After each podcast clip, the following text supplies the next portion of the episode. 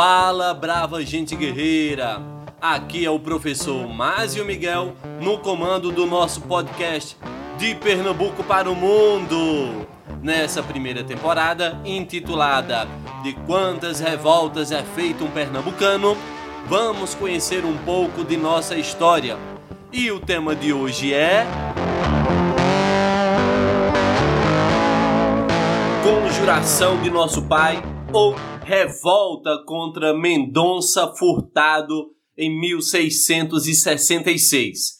Essa revolta trata-se da expulsão do governador Jerônimo de Mendonça Furtado pela Câmara de Olinda e pelos proprietários de terra em 1666. Para começarmos essa história, temos que explicar o nome dessa revolta.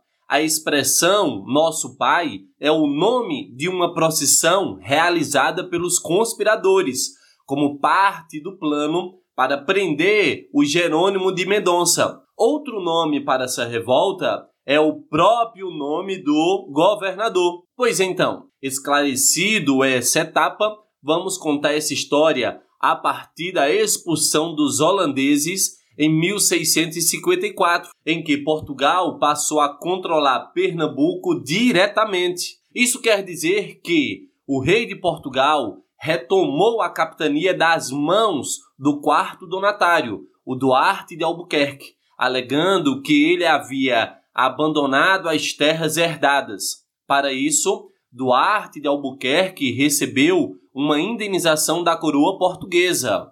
Portugal, sob o controle de Pernambuco, designou então Francisco Barreto de Menezes como governador e capitão-general de Pernambuco. O Francisco se instalou no Recife, vivendo no Palácio das Torres, alegando que era mais fácil fiscalizar as exportações e cuidar de sua defesa. Criou uma série de fortes como o do Buraco, o do Brum, o do Mar, o de Cinco Pontas dentre outros. Como era de se esperar, ao assumir o governo, encontrou a capitania numa situação muito difícil. Os pernambucanos enfrentaram 24 anos de presença holandesa e essa presença deixou muitas marcas de destruição devido às guerras de expulsão do inimigo.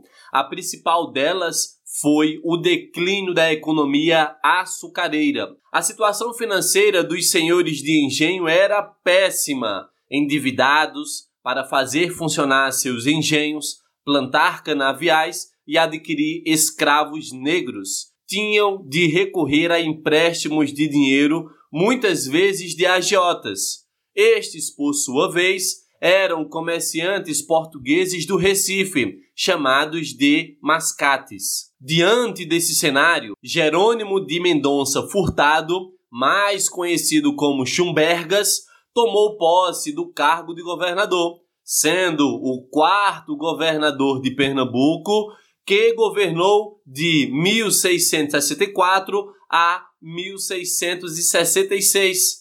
O Jerônimo, ao chegar ao Recife, dirigiu-se a Olinda, onde passou a residir no Palácio dos Governadores. Este gesto atendia a uma reivindicação da nobreza da terra que não admitia a continuação do governo no Recife. Jerônimo era um homem perverso, violento e corrupto. Utilizou-se do cargo para aumentar os seus bens e fortuna, como faziam em geral os governadores de capitanias no período colonial. Além disso, o Jerônimo mantinha uma loja e conexões comerciais pelo Atlântico, junto com seu irmão Luiz de Mendonça Furtado. Seu temperamento e suas atitudes logo fizeram com que entrasse em choque com as autoridades locais, isto é, com o povo e a nobreza da terra, procurando manter uma certa distância do povo que não tinha interferência nos negócios públicos. De início, ele negou posse ao ouvidor nomeado, o Manuel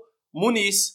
Mandou prendê-lo e substituí-lo pelo Dr. Lourenço de Azevedo Mota, que, como seu amigo, facilitaria a realização de grandes negociações, em geral com os mercadores do Recife. O choque com a nobreza da terra resultou da cobrança de impostos atrasados que os senhores de engenho se negavam a pagar, alegando que haviam sido eles, sem apoio governamental, que tinham libertado a capitania. Nesse conflito, o maior destaque foi com o proprietário João de Souza, ligado à família Paz Barreto, uma das mais influentes de Pernambuco. Para piorar a situação, chegou ao Recife uma esquadra francesa de 12 navios, que tinha como destino a Índia a serviço da Capitania das Índias Orientais. O Marquês de Mondevergue, seu comandante, foi muito bem acolhido pelo governador, recebendo autorização de ancorar e fazer o reparo dos navios.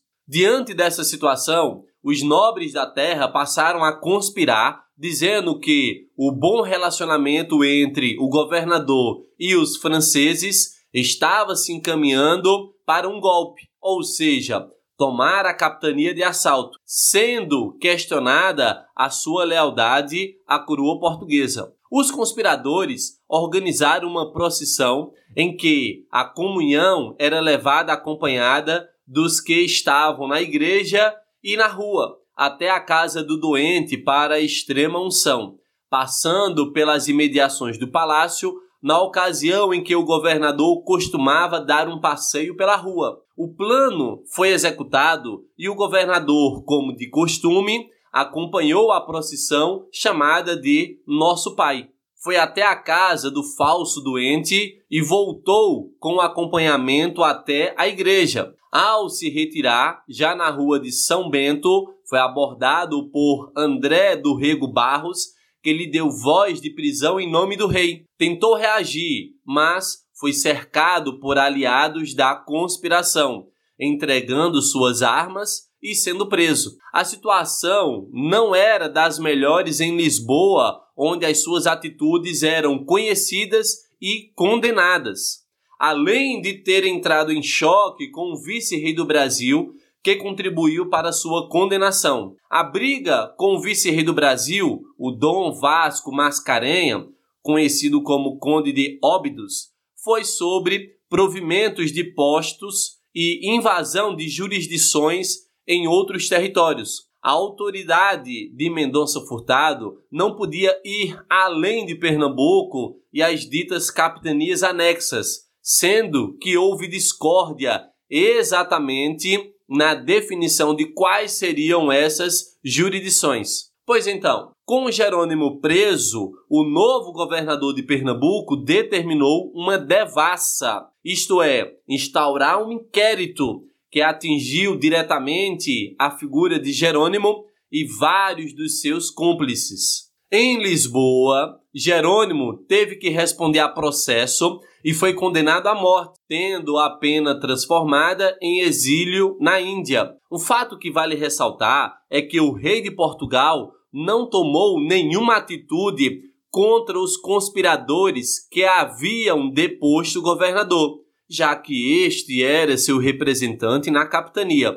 Observe que a conjuração de nosso pai não se tratava de uma revolta fiscal, mas que desejava o restabelecimento da ordem tradicional da capitania. Os conspiradores alegaram que o governador administrou como um tirano, interferiu no funcionamento do judiciário, executou dívidas e sequestrou bens. O Schumbergas estava associado com seu irmão, Luiz de Mendonça, a vários negócios, encontrando-se em sua casa ouro, prata e joias, montante proveniente do tráfico de escravos que o irmão fazia em Angola. Chegamos ao fim dessa história. Agradeço a audiência e o aguardo no próximo episódio para juntos conhecermos mais uma revolta pernambucana. Quer saber mais sobre a história de Pernambuco? Me siga no Instagram, arroba. No mais, compartilhe o episódio com teus amigos, vizinhos e familiares. E até a próxima!